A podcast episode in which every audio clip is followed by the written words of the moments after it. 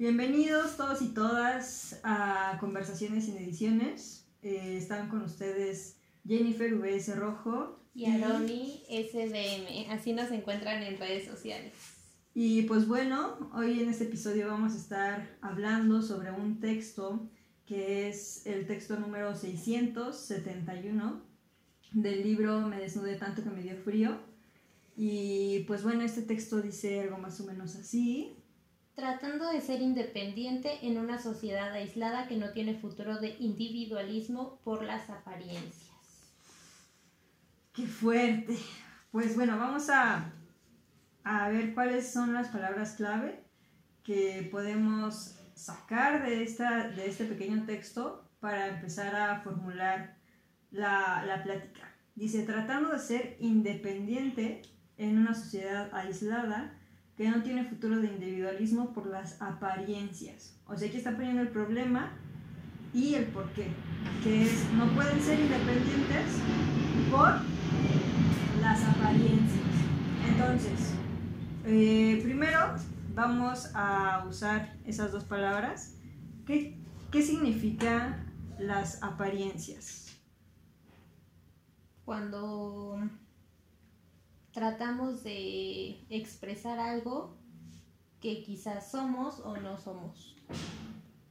Lo que expresa nuestro cuerpo, nuestro comportamiento, eh, nuestras palabras, nuestra forma de vestir, todo. Podría decir lo que vemos. Eso son las apariencias. A primera vista. Eh, independencia. Independencia, que no requieres de como de la aceptación de tu idealismo o de tus creencias, no necesitas la aceptación de otras personas. Ok. Bueno, yo había desglosado un poco este tema en texto, así que me voy a guiar de mi acordeón. Y dice, el, independiente para mí, ya meditado previamente, es un ser eh, independiente, valga la redundancia, es quien es egoísta y libre de apego. Entonces, ¿qué es ser egoísta? Eso quizás lo vamos a ver en otro, en otro podcast o en otro tema, porque también es un tema muy amplio, pero el egoísta es quizás una persona que piensa en sí mismo. Vamos a dejarlo ahí.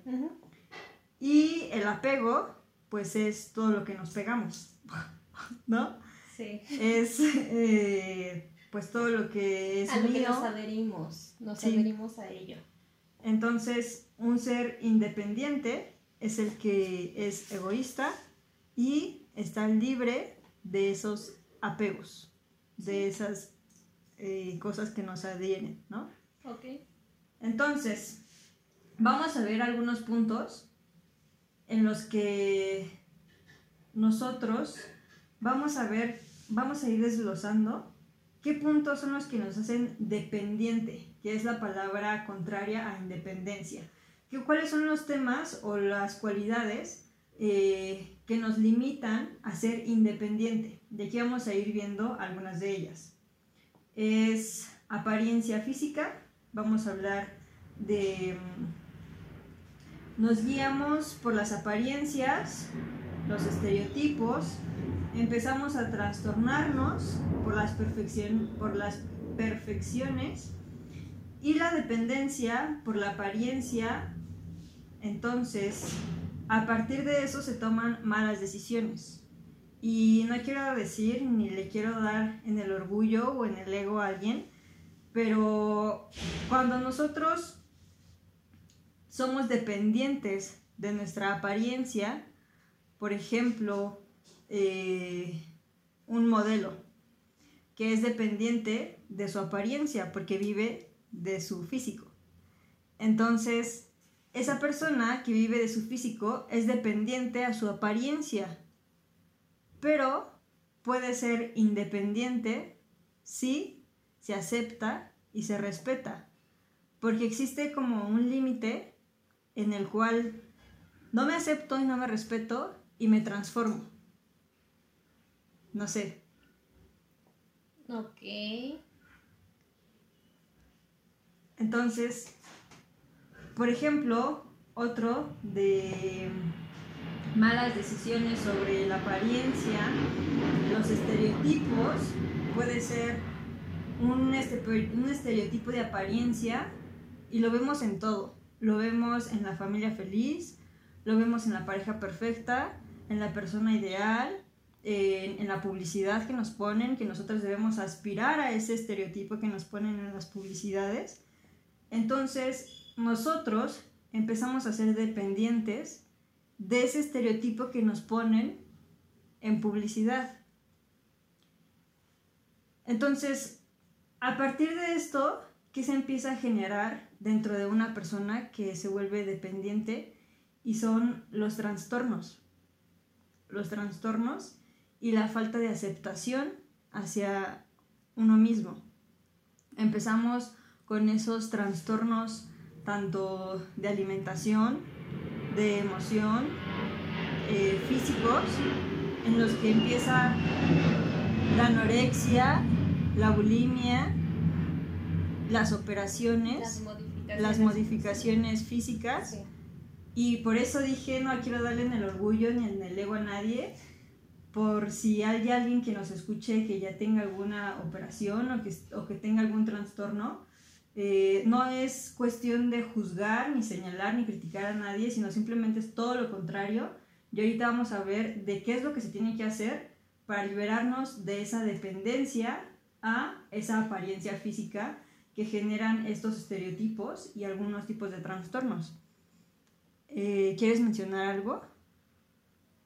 Bueno, entonces, a partir de esto, nosotros vamos guiándonos de esos eh, estereotipos que nos pone el sistema. Entonces, ¿cómo nosotros podemos salirnos de esos estereotipos, de las apariencias? Y también tiene que ver los tatuajes. Y, y, les digo, no es para señalar ni criticar a nadie, las dos que estamos aquí estamos tatuadas, pero eso modifica tu apariencia y modifica cómo te ves ante los demás.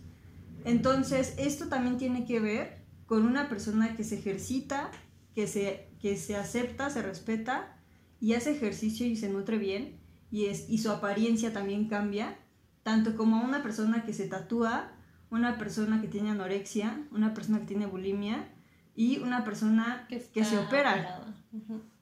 Entonces, estés operado, tengas trastornos, eh, hagas ejercicio y comas sano, tengas tatuajes, ¿qué te hace independiente aún así, aunque tengas todo eso? Y eso es la aceptación y el respeto hacia ti mismo. Cuando tú te aceptas con tatuajes, con trastornos, con salud, con operaciones, te aceptas, surge algo que te libera Después de eso, el respeto. Que te respetes a ti mismo y te des a respetar con las demás personas. Y eso también te da independencia. Porque las personas te valoran. Y te das a valorar con las demás personas. Entonces, ese es el primer punto de la independencia, que somos dependientes de las apariencias por los estereotipos. Pero si nosotros empezamos con nuestra autenticidad desde las operaciones, desde los tatuajes, desde los trastornos, desde la salud física y mental y emocional, pero teniendo todo esto, a lo mejor una persona tiene todo esto. A lo mejor existe una persona tatuada con trastornos que, hace ejercicio y que aparte se opera. Porque sí hay, o sea, hay, hay de todo. Y hay muy mixto y muy campechano. ¿no? Entonces, ¿qué pasa si encontramos a esta persona y la ponemos aquí enfrente de nosotros y le preguntamos si se siente independiente?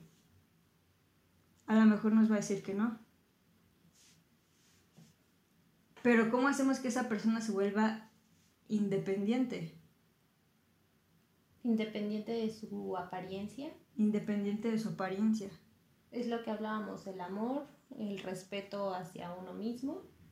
Porque una cosa es operarse, una cosa es este tatuarse, pero si no te respetas y si no te amas a ti mismo, pues no vas a hacer que las demás personas te amen y te respeten. Es muy difícil cuando alguien tiene un trastorno porque no tiene amor propio y trata de, de buscar que alguien más lo ame, ¿no? De acuerdo a su apariencia. Es un caso más difícil, pero no es imposible amarse a sí mismo. Es precisamente lo que se trata en terapia muchas ocasiones.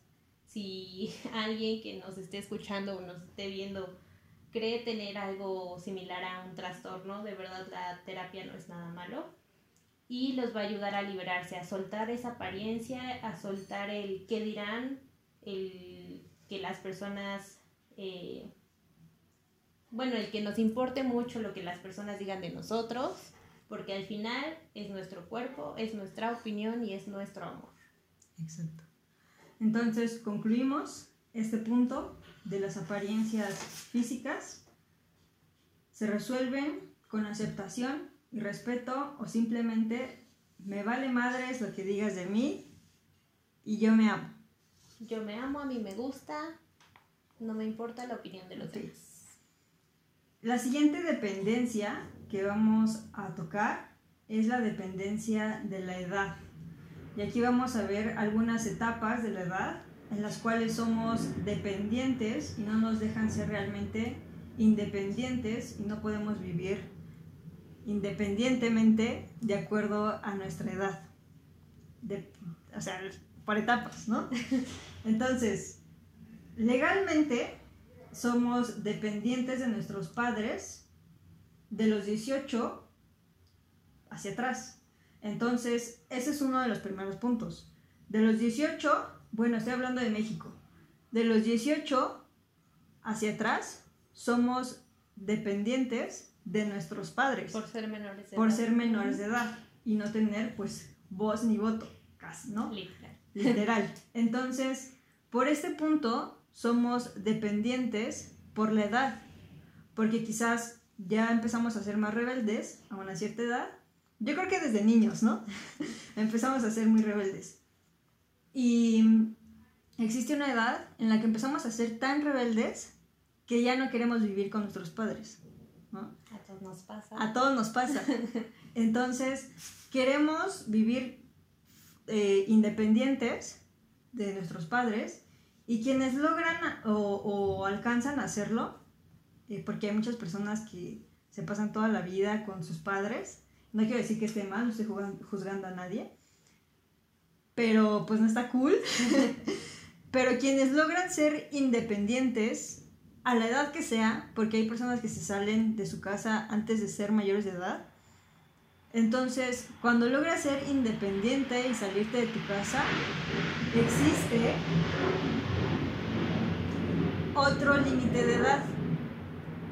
Supongamos que pasamos la edad de ser independientes. Dependientes de nuestros padres, ¿no? No, independientes de nosotros bueno, más bien legales, ¿no? Entonces, ya somos legales. Después de que ya somos legales, ahora vamos a ser independientes y nos salimos de nuestra casa. Ya nos liberamos de la dependencia de nuestros padres. Ok. ¿No? Volamos. Salimos del nido y volamos. Ahora, en esta, en esta parte de la edad, de la, de la dependencia, somos dependientes de nuestro salario.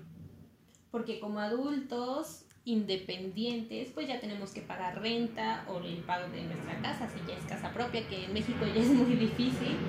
Eh, tenemos que pagar los pasajes, tenemos que pagar nuestras comidas o la gasolina, tenemos que pagar muchísimas cosas y entonces dependemos de nuestro empleo, de nuestro salario, porque si lo perdemos, eh, ¿qué comemos?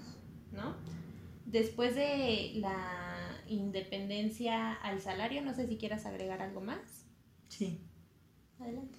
En esta parte de cuando somos dependientes de nuestro salario y nosotros nos damos cuenta que la, que la independencia no era nada, nada, nada como lo pensábamos.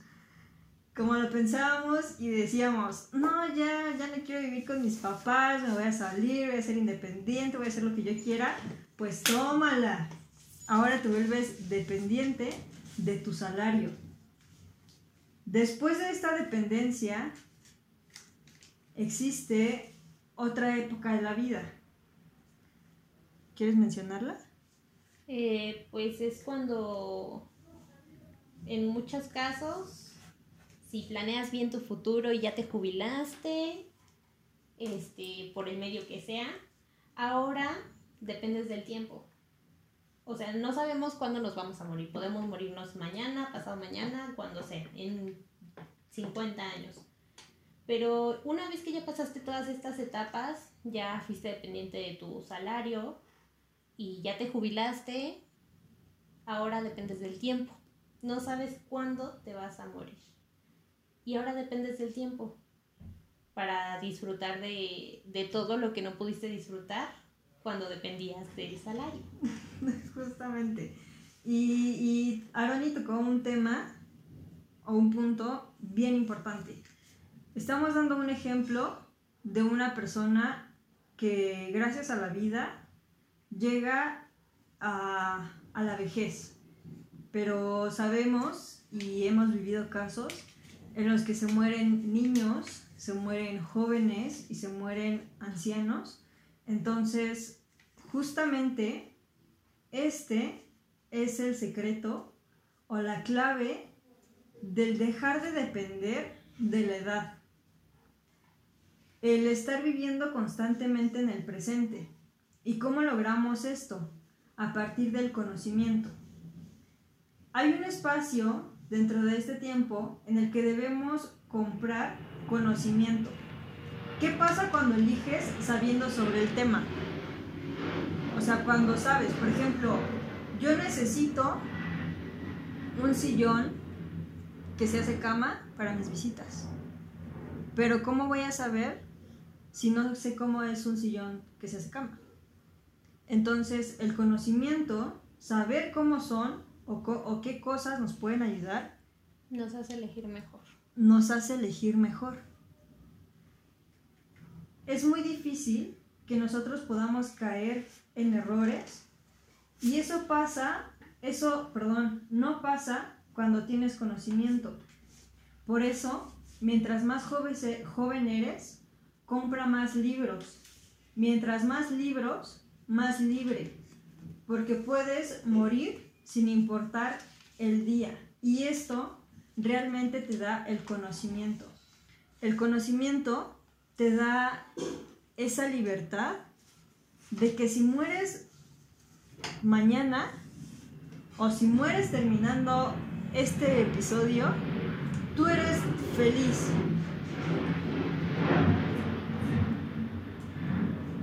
También creo que otro punto, no sé si quieras alargar más el tema eh, tratando, em, muchas veces en cuanto a la edad, cuando somos jóvenes, dependemos de, de la edad, dependemos de ser más adultos para hacer ciertas cosas. Cuando somos viejos, dependemos de la edad porque queremos ser más jóvenes para hacer otro tipo de cosas. Y seguimos dependiendo del tiempo, seguimos dependiendo del tiempo, de la edad. Entonces, como lo mencionaba Jenny, eh, el conocimiento te da libertad porque quizá eres un joven que busca un empleo donde todavía no alcanzas la edad para empezar a trabajar ahí. Pero tu conocimiento es el suficiente para poder lograrlo. Entonces, lo haces. Lo haces y tu conocimiento te da la libertad de poder avanzar en el tiempo, por así decirlo, y no depender de él. No depender de él. Entonces, no sé si quieras agregar un poco más a este punto porque está bastante extenso. Sí, pero vamos a tratar de no extendernos para tocar los, los otros puntos. Tocaste un punto bien importante en el que o estamos buscando el pasado o estamos buscando el futuro. ¿Y cómo podemos liberarnos de eso? Aceptando nuestra edad, aceptando nuestras habilidades, aceptando nuestro conocimiento. Y esto es un punto que tocamos en el punto anterior. No solamente es aceptación de tu apariencia, es aceptación de tu mentalidad que tienes dependiendo de tu edad. Así es. O bueno, no todas las personas tienen la misma mentalidad a la misma edad, ¿no? Se dice mucho que los hombres maduran mucho después que la mujer. Eso es tema aparte, pero eh, es simplemente aceptar tu edad, aceptar la época de tu vida en la que estás para poder aprovechar todos los beneficios, todas las oportunidades, todo lo que te da la vida es eh, aceptar tu edad, aceptar y amar tu edad, no más. No te trates de quitar años porque por algo estás donde estás, por algo eh, has adquirido todo ese conocimiento por todos los años que tienes. Entonces, es aceptar tu edad, aceptar la época en la que estás. Quiero mencionar otras dos cosas. Por eso, por esos puntos de no aceptación, fue que se generó, se creó el meme este de los chavorrucos o los rucos chavos. Así es. O el sugar mami o el sugar daddy.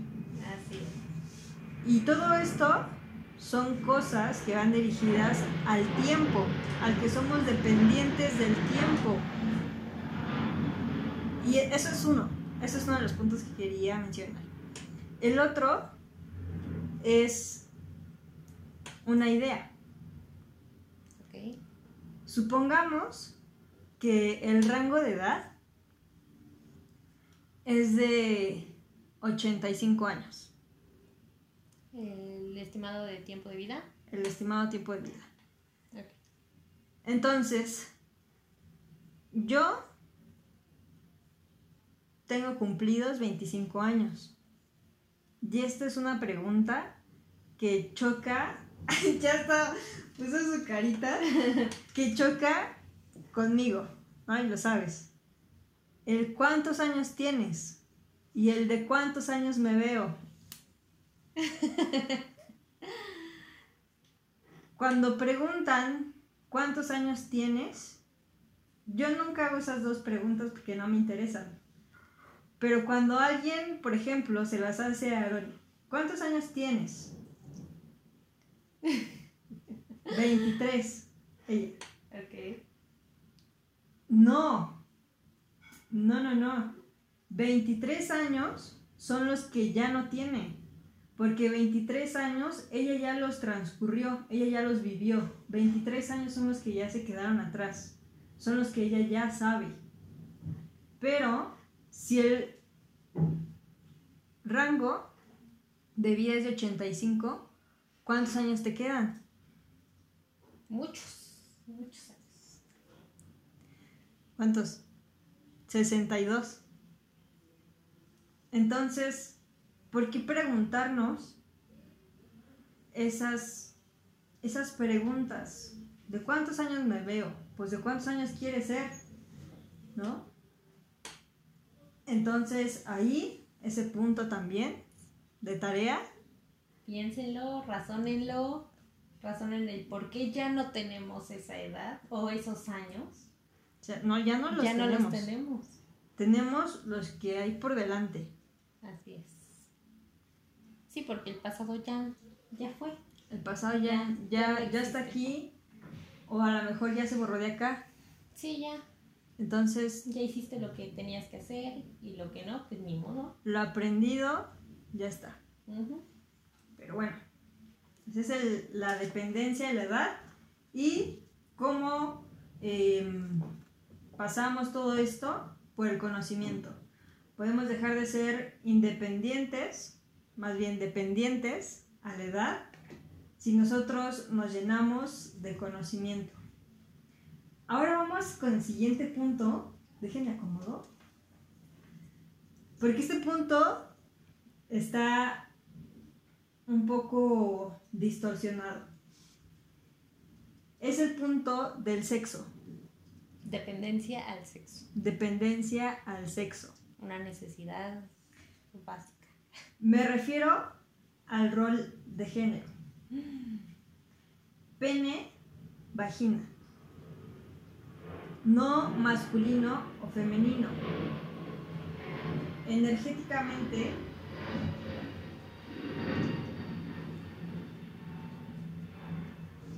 Y sí, vamos a hablar un poco del machismo y feminismo. En estos puntos existen cosas del sexo que al momento de decir sexo son tabús, como al momento de decir pene o al momento de decir vagina. Ok. Nivel energético, todos como individuos y como ser humanos tenemos energéticamente nuestro hemisferio derecho y nuestro hemisferio izquierdo. El hemisferio derecho es la energía femenina y el hemisferio izquierdo la energía masculina. Entonces todos tenemos sexo masculino, femenino en la mente energética. ¿Ok? Pero ese, ese punto ahí dejemos. ¿Ok? Para otro podcast. Para otro podcast.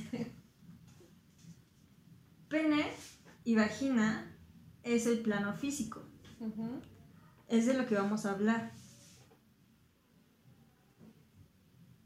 El pene y la vagina son los aparatos reproductores sexuales. Ok. Los dos, el hombre y la mujer, que son quienes tienen estos aparatos reproductores sexuales, se lo estoy explicando a un niño de 6 años, ambos tienen apetito sexual. Y aquí se van a romper quizás algunos tabús. Porque se cree que el hombre es más lujurioso y más cachondo que la mujer.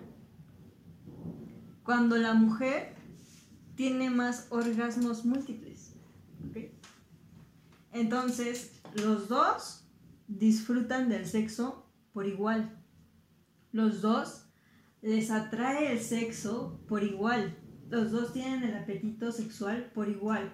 Ahora, vamos a entrar. Si quieres mencionar algo en este punto, Adelante, pues continúa. adelante. adelante. Aquí es donde empieza el feminismo y el machismo. Espero que no me vayan a linchar después de esto, pero el feminismo y el machismo empiezan a partir de este tabú del sexo. De este tabú del sexo en el que el mundo es un mundo de hombres, ¿no? Y hasta hay una canción. Entonces, este mundo de hombres, donde solamente el hombre trabaja, y me estoy yendo a muchísimos años atrás, donde el hombre trabaja y donde el hombre es quien, el portador, El sostén de la el casa. sostén de la casa y no el sostén de las boobies, el sostén de la casa. Entonces, este hombre es jefe, porque es el que sostiene la casa.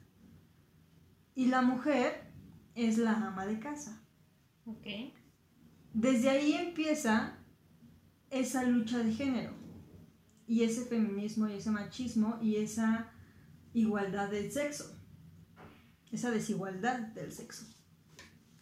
¿Por qué? Porque el hombre como predomina llevando dinero a la casa, la mujer se desvaloriza. ¿Lo dije bien? Pues se rebaja, pues. se rebaja.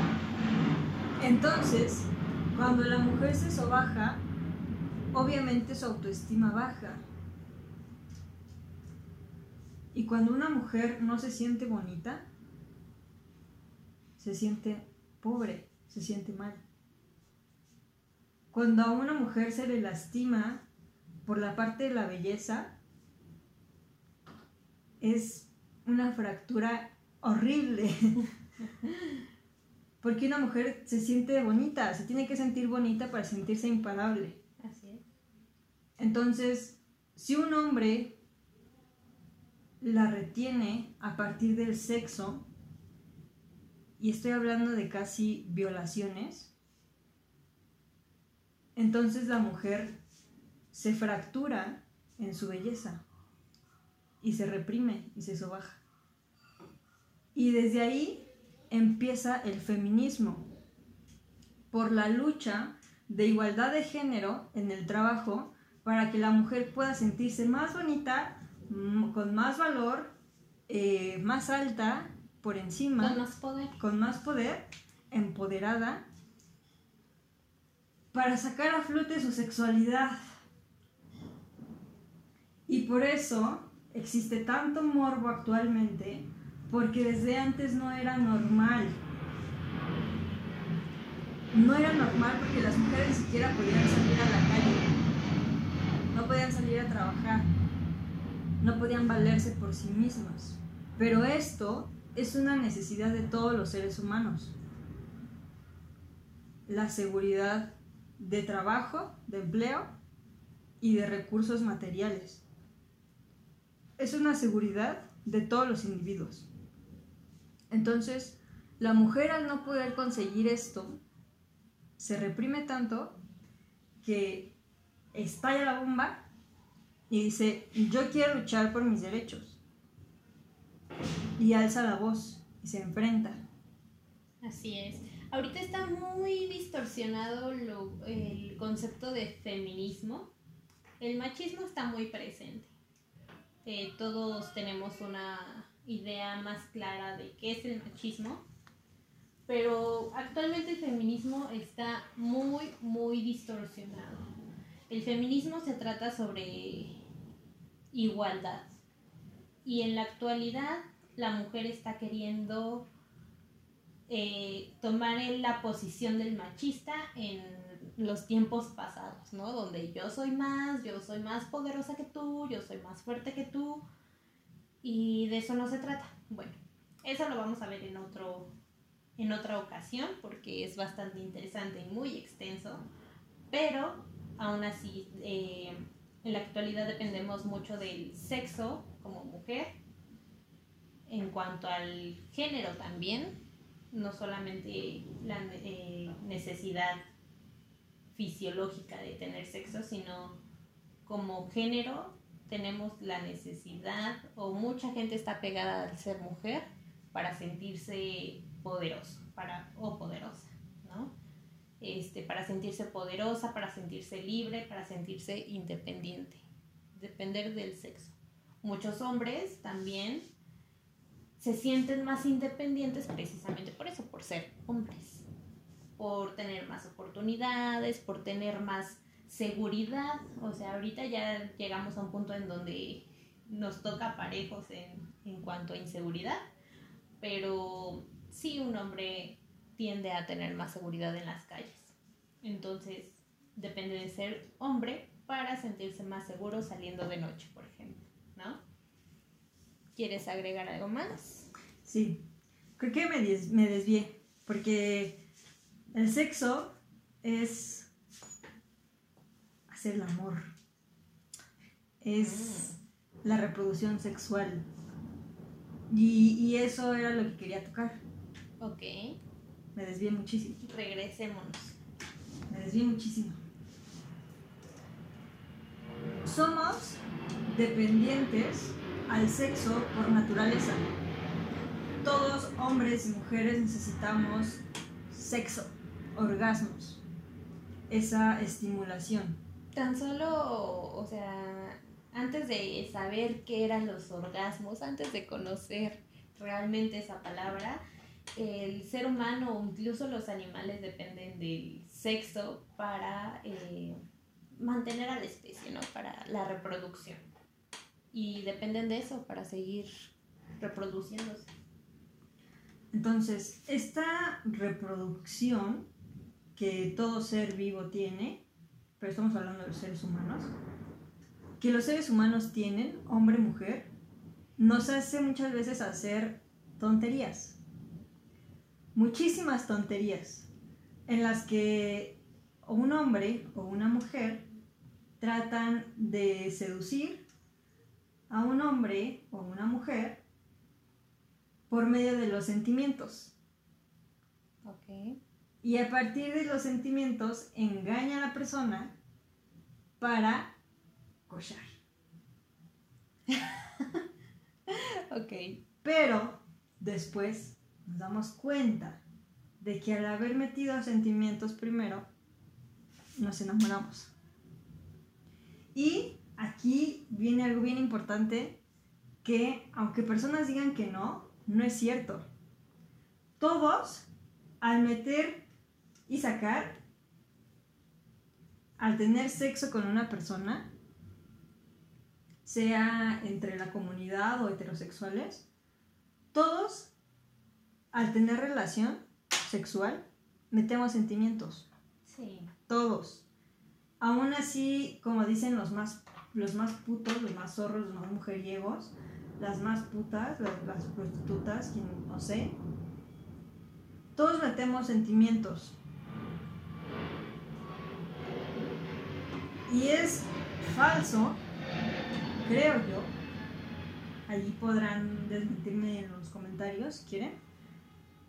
Que hace falta sentimiento o ponemos mucho sentimiento en el sexo cuando lo hacemos con una persona. Y por eso muchas veces cuando somos, no sé, que andamos en el cotorrín, eh, picando florecitas en todos lados, dejando polen, queremos, ya no sabemos con quién estar o a quién cortejar, porque tenemos y sentimos cosas por alguien, por todos, por todas. Últimamente se hay un término, a ver si no, no nos censuran por ahí, que se llama encularse. Es un, escuchen la definición de encularse.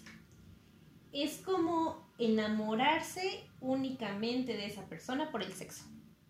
Es eso.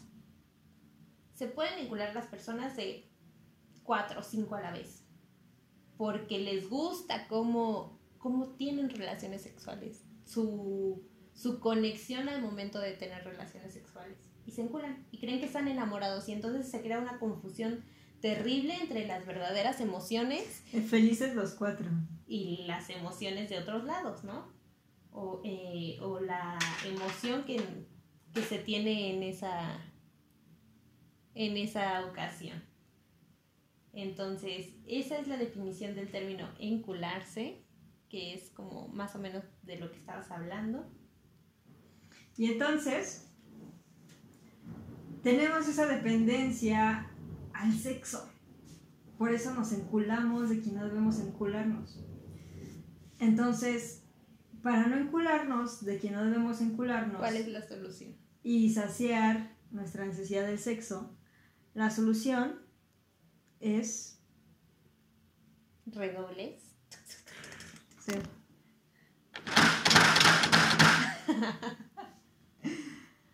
masturbarnos, Conocer nuestro cuerpo. Amar. satisfacernos. Sí. Porque muchas veces también tenemos lastimando a una persona por el sexo. Solamente usamos a la persona por el sexo, por querer saciar nuestra necesidad del sexo. Entonces, quítate el orgullo, quítate ese pinche título de machito, alfa, o de, de todas, todos tengo, para que puedas saciarte tú y tener una relación súper bonita, en donde haya un vínculo sexual más allá del sexo, donde se cumplan las necesidades fisiológicas del sexo y las necesidades emocionales y sentimentales de una pareja. Y sé que muchos ah, eh, van a salir a decir que no es lo mismo, que no es lo mismo, que no se siente igual, pero ahorita hay tantas alternativas tan realistas con las que fácilmente se puede satisfacer esa necesidad sin lastimar a nadie y sin lastimarnos a nosotros mismos. Porque un, un punto de vista que tocó Jenny fue que enganchamos a otra persona y lastimamos a otra persona, pero también nos podemos lastimar a nosotros mismos. Porque si la otra persona está consciente de que únicamente es sexo y él, es, él o ella es independiente de ello, nos lastimamos a nosotros mismos idealizando, idealizando eh, situaciones en las que va a haber encuentros continuos donde quizás no. Y entonces nos lastimamos a nosotros mismos. Es aquí donde debemos de ser independientes de, del sexo. Primero satisfacernos a nosotros mismos, trabajar nosotros mismos en, en nuestra percepción del sexo y de esa necesidad para poder estar con alguien más sexualmente sin lastimarnos mutuamente, ¿no? Y ya le rompimos toda su madre a Tinder, ¿no? no es cierto. Pero bueno, cierto. continuemos con el siguiente punto que nos va eh, a Este punto está- independencia. Sí. Muy cool. Muy cool. Que yo todavía trabajo. Seguramente yo también. Este es un punto de dependencia a las cosas materiales. Y por cosas materiales me refiero a el estatus. Muchas veces somos dependientes a las cosas materiales por querer encajar en un estilo de vida o en un, en una, en un nivel eh, Socioeconómico. socioeconómico En la sociedad en general. en el que no pertenecemos. Así es. Y por querer pertenecer, nos le damos a nuestra alcancía, pero sí chulo. El tarjetazo que no sentimos, pero las cuentas llegan. El tarjetazo, el salir todos los fines de semana, los martes de, quesadillas, los jueves del dogs, eh, no sé, los, los fines de semana en, en el antro de, de Polanco, eh, los viernes de Starbucks, no sé. O sea, todas esas cosas que son de estereotipos, de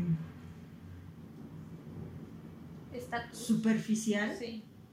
de superficialis, pues, superficial, de estatus. Y viene otra parte interesante, el conformismo. Y en esta parte viene algo bien interesante que a lo mejor es del otro lado, en el que somos conformistas, por ejemplo, ay, no quiero etiquetar a nadie, pero los chavorrucos que siguen viviendo en casa de sus mamás y por conformismo son dependientes a lo que les dejen sus padres, a vivir en esa misma casa después de que sus padres mueran. Entonces, esa es una parte.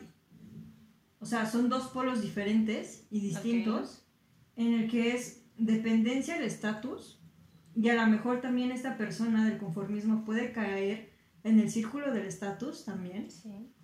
A lo mejor y es la misma persona, Maybe. no sé.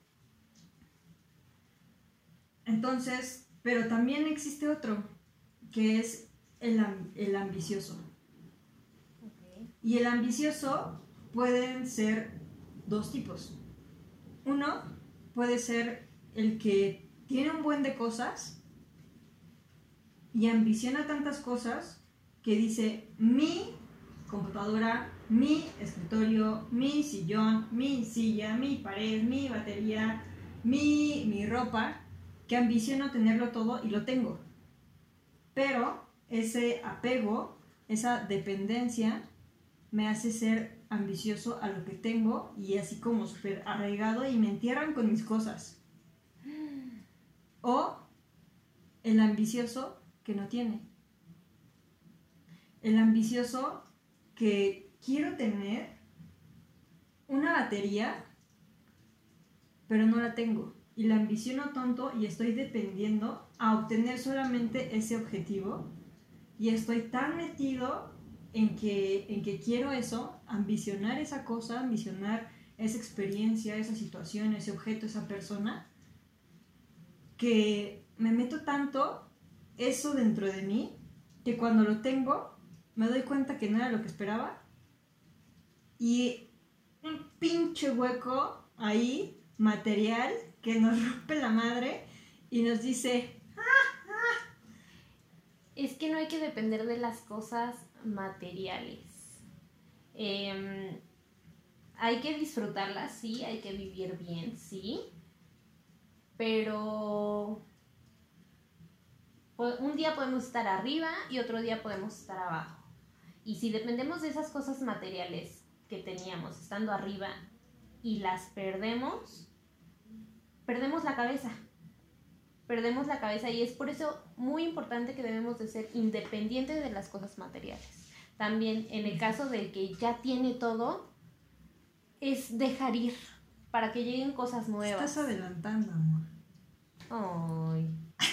Bueno.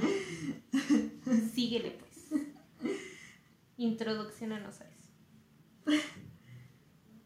Hay otros puntos de la dependencia al materialismo. Es el poder y la comodidad. Primero, el poder. Queremos poder todos. Y el poder, a lo mejor voy a adelantar otro capítulo, pero el poder es cuando las personas creen en tu ideología o creen en ti. Eso es poder sobre las personas. Ok. Ese es poder de la iglesia, ese es poder político, ese es poder del fanatismo, eso es el poder. En el materialismo muchas veces caemos en ese poder, en que yo soy dependiente a la iglesia, yo soy dependiente a un partido político, yo soy dependiente a una banda de rock, yo soy dependiente a un partido de soccer. Y eso también viene en la parte de dependencia material, materialismo. Que estamos tan enjaulados, tan, no sé, hipnotizados en ese poder. Entonces también es verlo desde otro ángulo, salirnos y poder cambiarlo, poder verlo de otro ángulo. Los huecos emocionales, que era lo que veíamos, y la comodidad. La comodidad tiene que ver con la estabilidad. Cuando buscas tu comodidad y ambicionas estar mejor de como estás ahora. Ok. Ese es el que ambiciona y no tiene nada. Ajá. Ok. Cuando yo soy independiente, pero quiero ser autosuficiente. Ok. ¿Se fijaron las palabras que usé? Yo soy independiente. O sea, yo me estoy definiendo como independiente. Yo quiero querer, ego, yo quiero ser autosuficiente. Entonces estoy hablando de quiero, soy, anhelo, deseo, poseer, mío. Eso ya es soy. adelanto a, Eso es adelanto a otra a cosa, muchas cosas. pero es la solución a todas esas dependencias materiales. Es ver el ego. El ego es quiero, deseo, anhelo, necesito, mío, mí. Eso es el ego. El querer poseer. El ego, que son todas las cosas materiales, y sí necesitamos de cosas materiales para satisfacer nuestras necesidades, pero se resuelven cuestionándolo. ¿Cómo cuestiono el ego? ¿Cómo soluciono mis vacíos materiales? Cuestionándolo antes de comprarlos, antes de adquirirlos. ¿qué pregunto? ¿Por qué lo quiero? Yo quiero una chamarra porque tengo frío. Ah, ok. Vas a cubrir tu necesidad. Yo quiero una chamarra porque se ve bien chida, se lo vi a mi amiga y aparte está en rebaja. No mames. No mames, ¿en serio por eso la quieres? Mejor no te la compres. Entonces, es diferente. Ahora, yo quiero, regresa, regresando a estos dos ejemplos, la de la chamarra de rebaja, tache. Vuélvelo a pensar y si tienes otra respuesta mejor, regresas. Ahora vete. La persona que va a cubrir su necesidad, ¿por qué la quieres? Porque va a, cumplir mi frío, va a cubrir mi frío, ¿ok? La quieres para cubrir tu frío. Entonces, cuando yo cuestiono mi ego y me da una respuesta que cubra una necesidad, me dé crecimiento o expansión y me dé conocimiento, entonces lo grito a los cuatro vientos que quiero eso y que voy por eso. Pero cuando es para llenar un vacío material, cumplir un estatus, cumplir una, una ambición, cumplir, llenar poder, o sea, son puras cosas vacías. ¿Para qué las quieres? Si contestamos el por qué y aún así no nos convence, preguntamos ¿para qué? Más profundo. Yo quiero un libro de finanzas. ¿Por qué? Porque quiero aprender sobre finanzas. Ah, ¿para qué? Para subir mis ingresos. Ah, entonces ya tenemos una respuesta más concreta, más congruente. Entonces ve y cómprate tu libro de finanzas. Así es como se resuelve este punto de las cosas materiales. Ok. ¿Estás de acuerdo? De acuerdo. El siguiente. El siguiente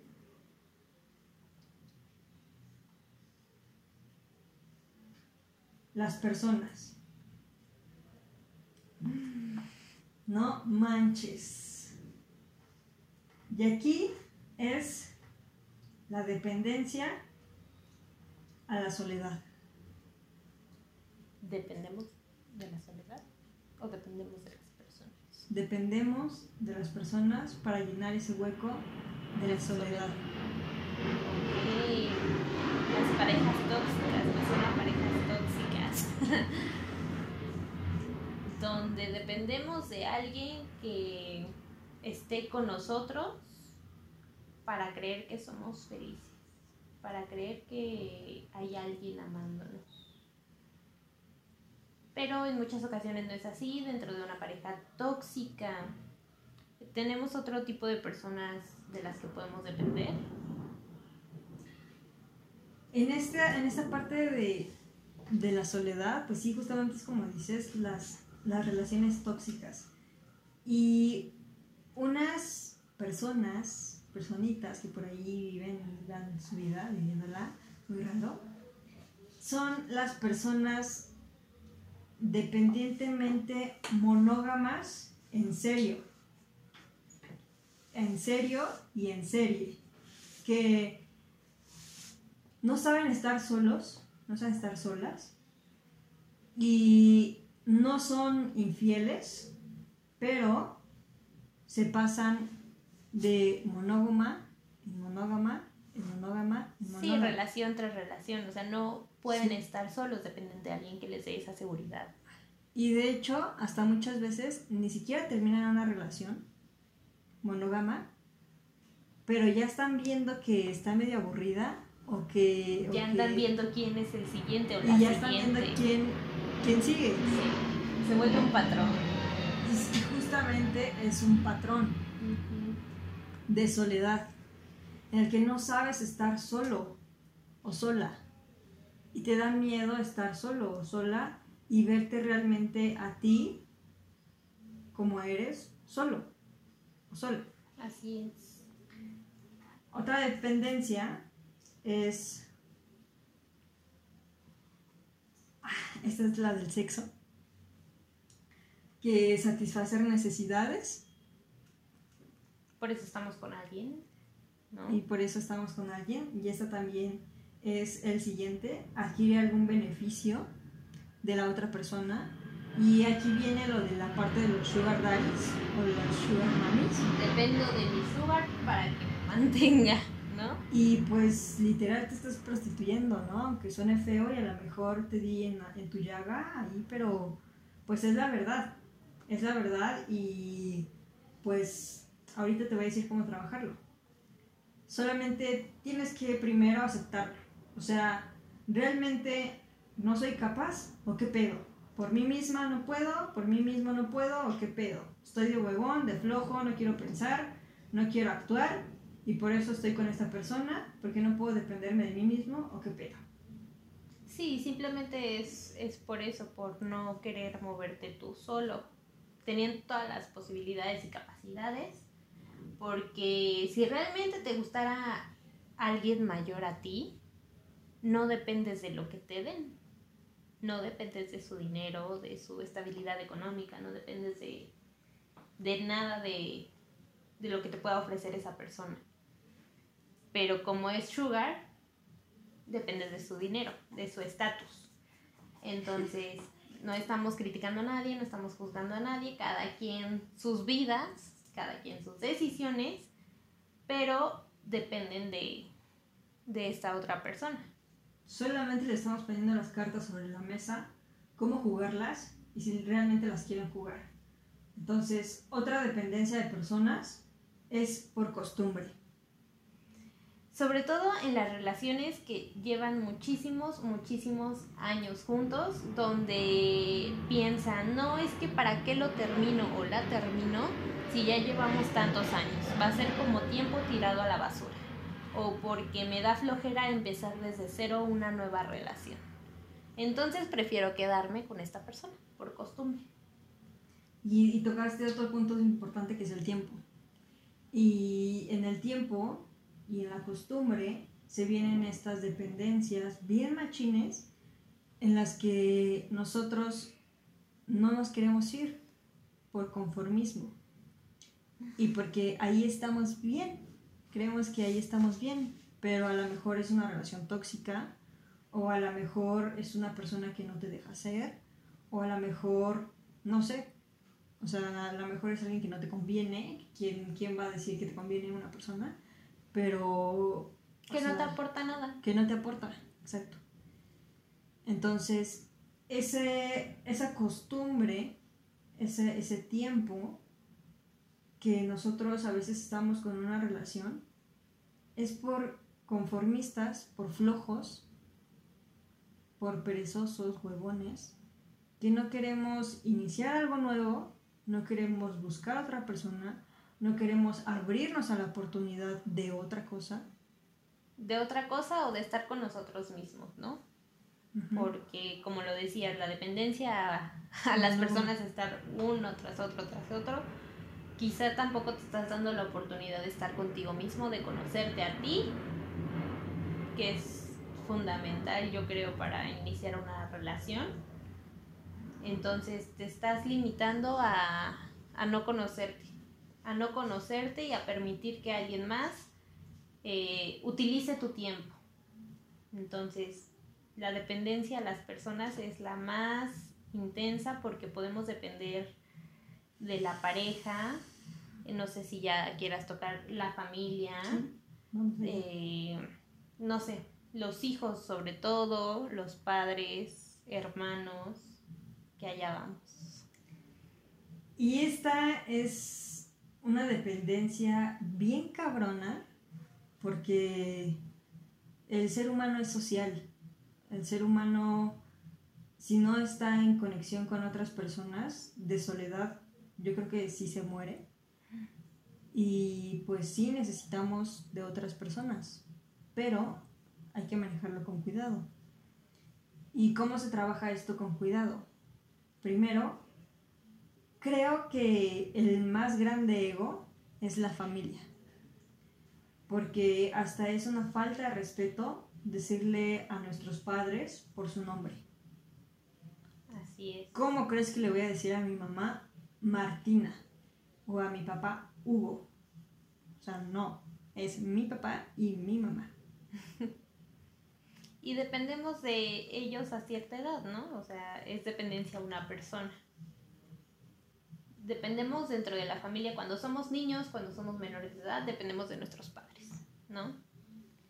Pero, como adultos, hay adultos que también dependen de sus padres y de sus madres.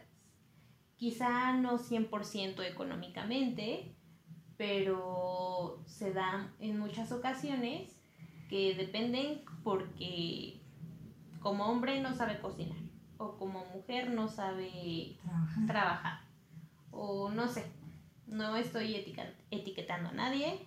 Hay casos, claro que hay casos, en México, no sé si en otros países, pero en México se ve muchísimo donde los hombres de la familia dependen de las mujeres de la familia y viceversa. ¿No? Quería tocar este punto de la dependencia del ego con la familia. De mi papá, mi mamá, mi hermano, mi hijo. No se les llama por un nombre, se les llama por un mi, mi, mi tal, mi tal. Entonces son míos. Y entonces ese es el ego más grande, más, más grande. Porque como son mis papás, no pueden ser tus papás. Exacto. Y como es mi hijo, no puede ser tu hijo. Así es. Y como es mi hijo, no puede hacer ciertas cosas porque es mi hijo.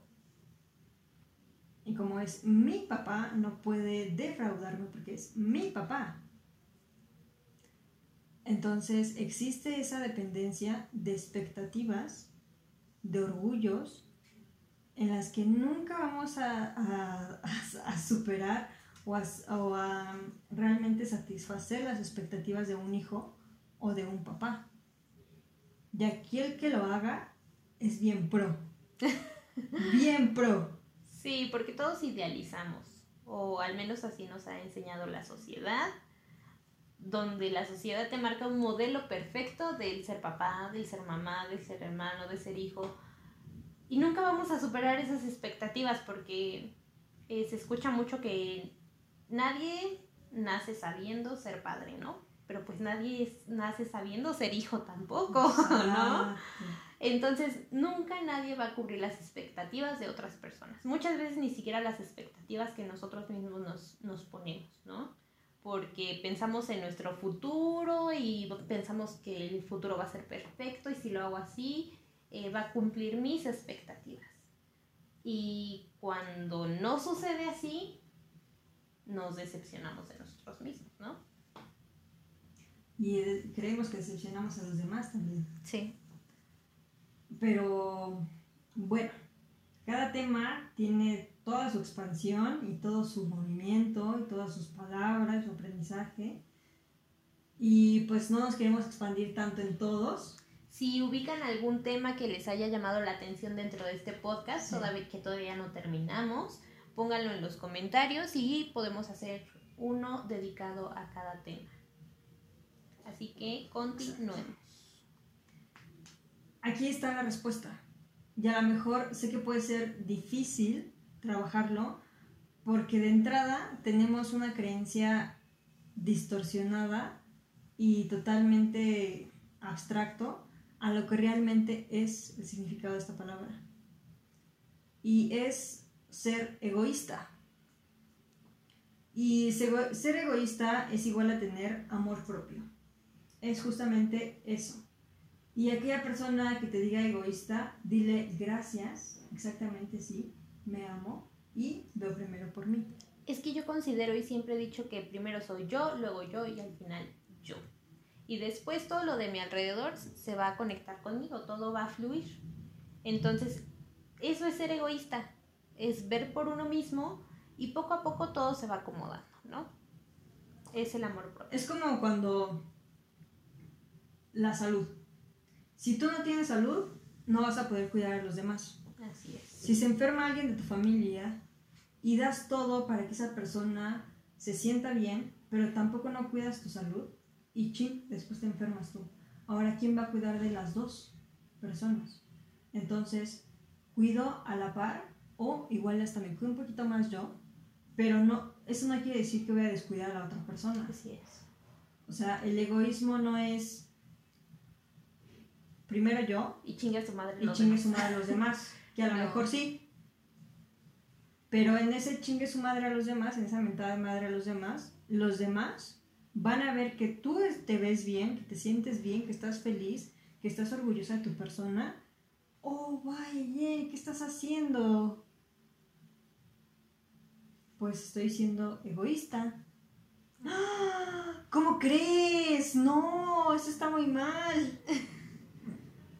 Pero si me acabas de decir que, te, amas mi personalidad, sí, pero ser egoísta está muy mal. No manches. Pero bueno, esa es la solución para no tener apego a, a las personas. Amarte a ti mismo, primero. Cuando te amas a ti mismo, eh, las demás personas te pueden amar. Y si las demás personas no te aman, sigues teniendo tu amor propio. No las necesitas. Y esto va también para los padres. Sé que a lo mejor para ellos va a ser un poco más difícil porque ¿cómo voy a ver primero yo? ¿Cómo voy a comer yo primero si no sé si mi hijo ya comió? Así. Entonces, es ese, enséñale a tu hijo a ser independiente para que tu hijo vea cómo puede comer él por sí mismo y por sí solo, para que tú no tengas esa dependencia de que, ay, es que mi hijo no ha comido. Pues enséñale a que coma, enséñale a que sea autosuficiente e independiente de sí mismo. Entonces, el siguiente punto es, no manches, la Mm. educación. Ay. Dependencia Aquí- de la educación. Aquí viene una frase entre comillas para la dependencia a la educación. Futuro asegurado. ¿Ok? Ok.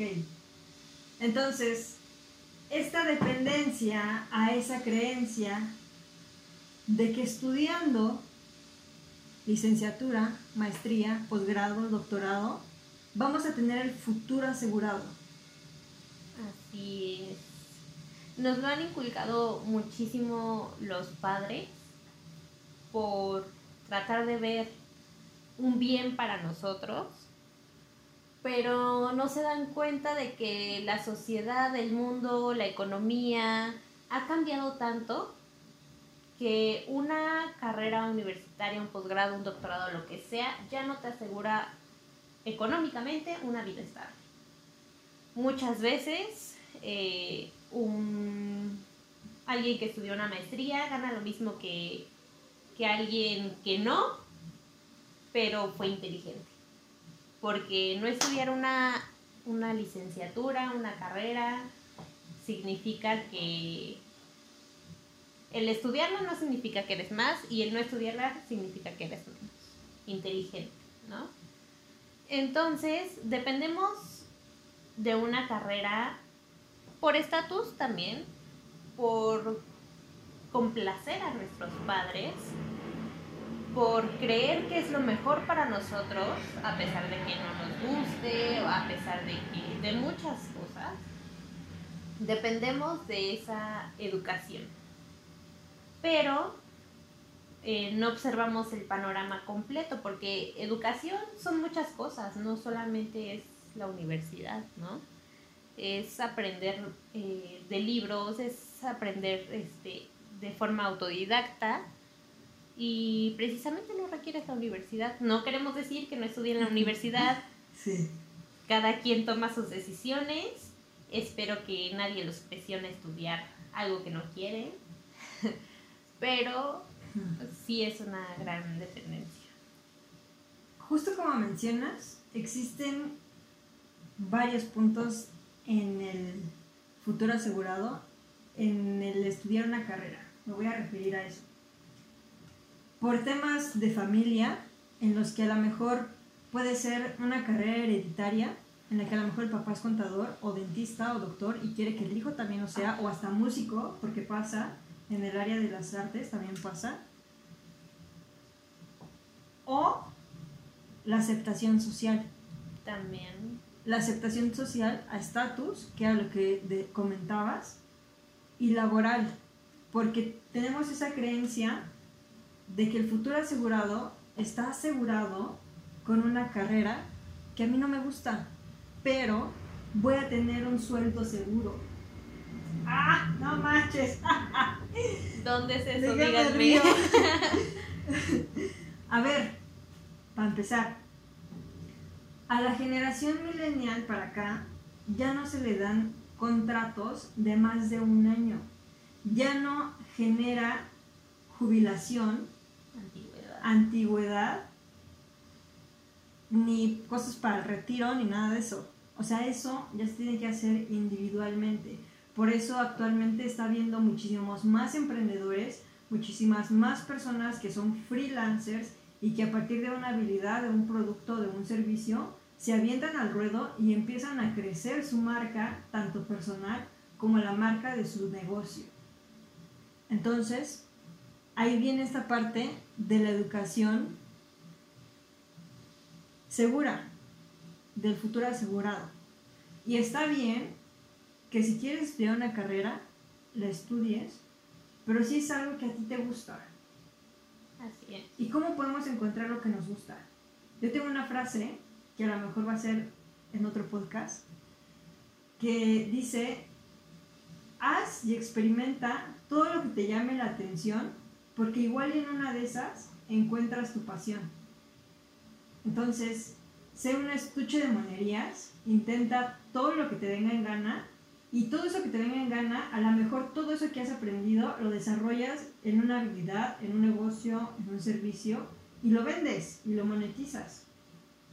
Y eso va a hacer que, que crezcas ascendentemente a un lugar, un trabajo seguro que es lineal. Y es este techo de ingreso que nosotros ponemos. Y en un negocio o en un emprendimiento, el, el, el ingreso no tiene techo y entonces vas ascendiendo hacia donde tú crezcas y hacia donde tú le pongas tiempo y energía a ese proyecto y así es como se dan las cosas, con tiempo, energía y dinero, obviamente. Entonces, para concluir este punto de la dependencia a la educación, estudia, aprende y enseña todo lo que a ti te llame la atención. Se aprende más, aunque no lo creas, enseñando que leyendo y escuchando, porque lo estás practicando.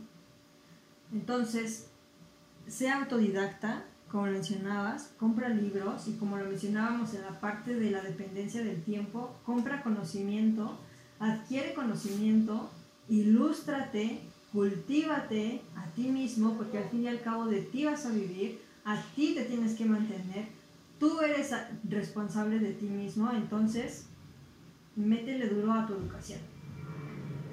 El siguiente punto ¿Dependencia a qué es? a la alimentación. Y este es el, el último punto, pero por eso no quiere decir que sea el menos importante.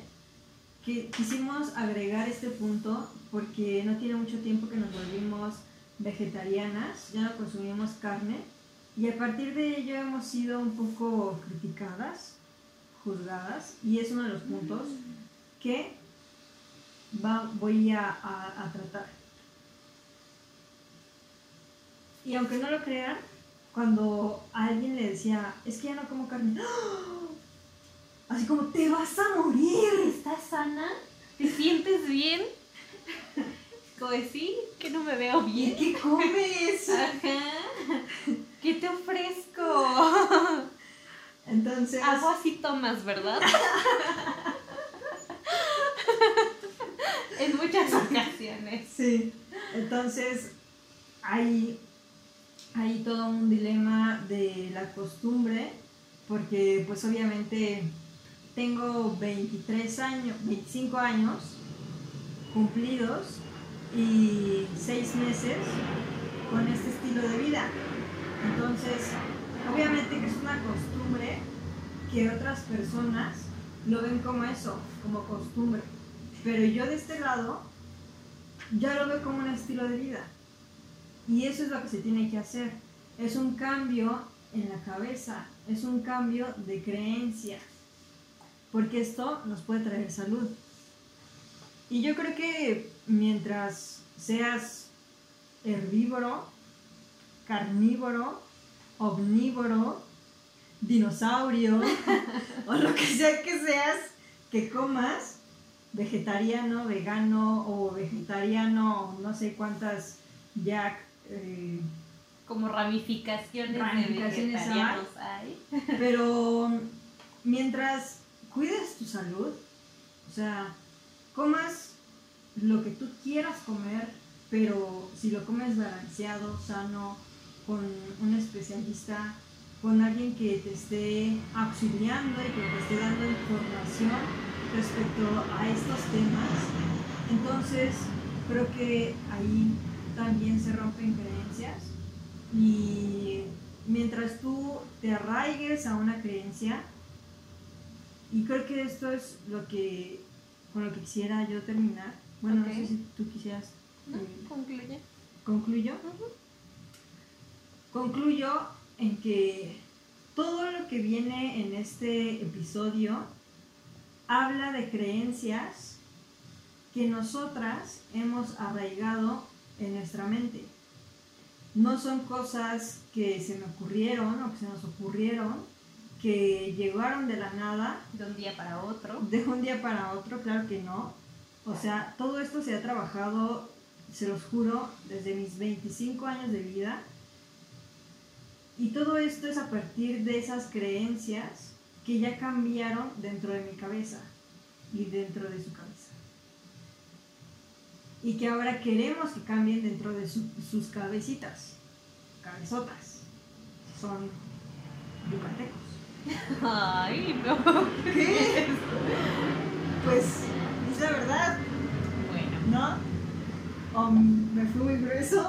Maybe. bueno, no se lo tomen a pecho.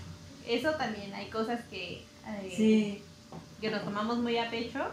En otro podcast lo vamos a tratar. ¿Por qué no tomarse las cosas a pecho? Pero esperamos generar un cambio en sus mentes, al menos que lo razonen, que se pongan a pensar, que les quite un poquito el sueño. No pensamos o no queremos que a la primera conecten con nuestras ideologías, con lo que pensamos.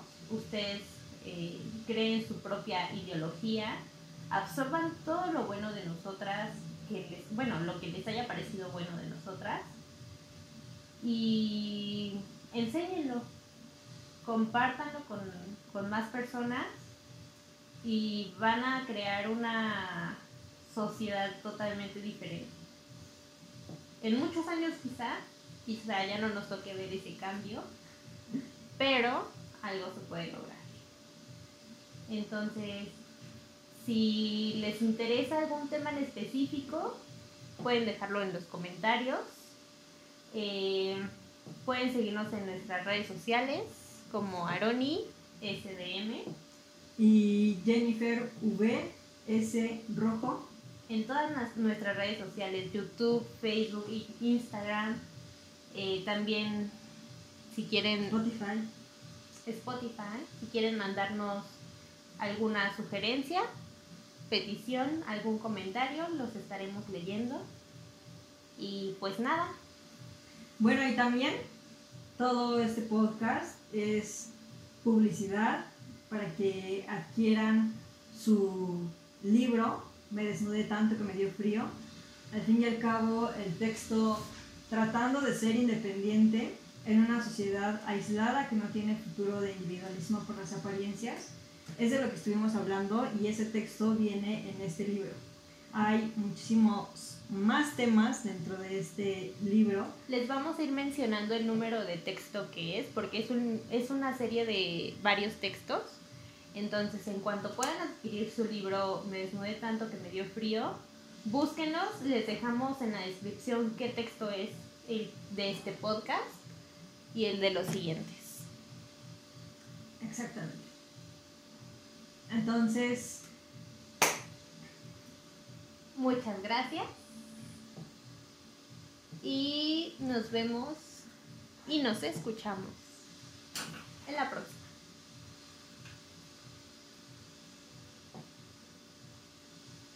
The recording has stopped.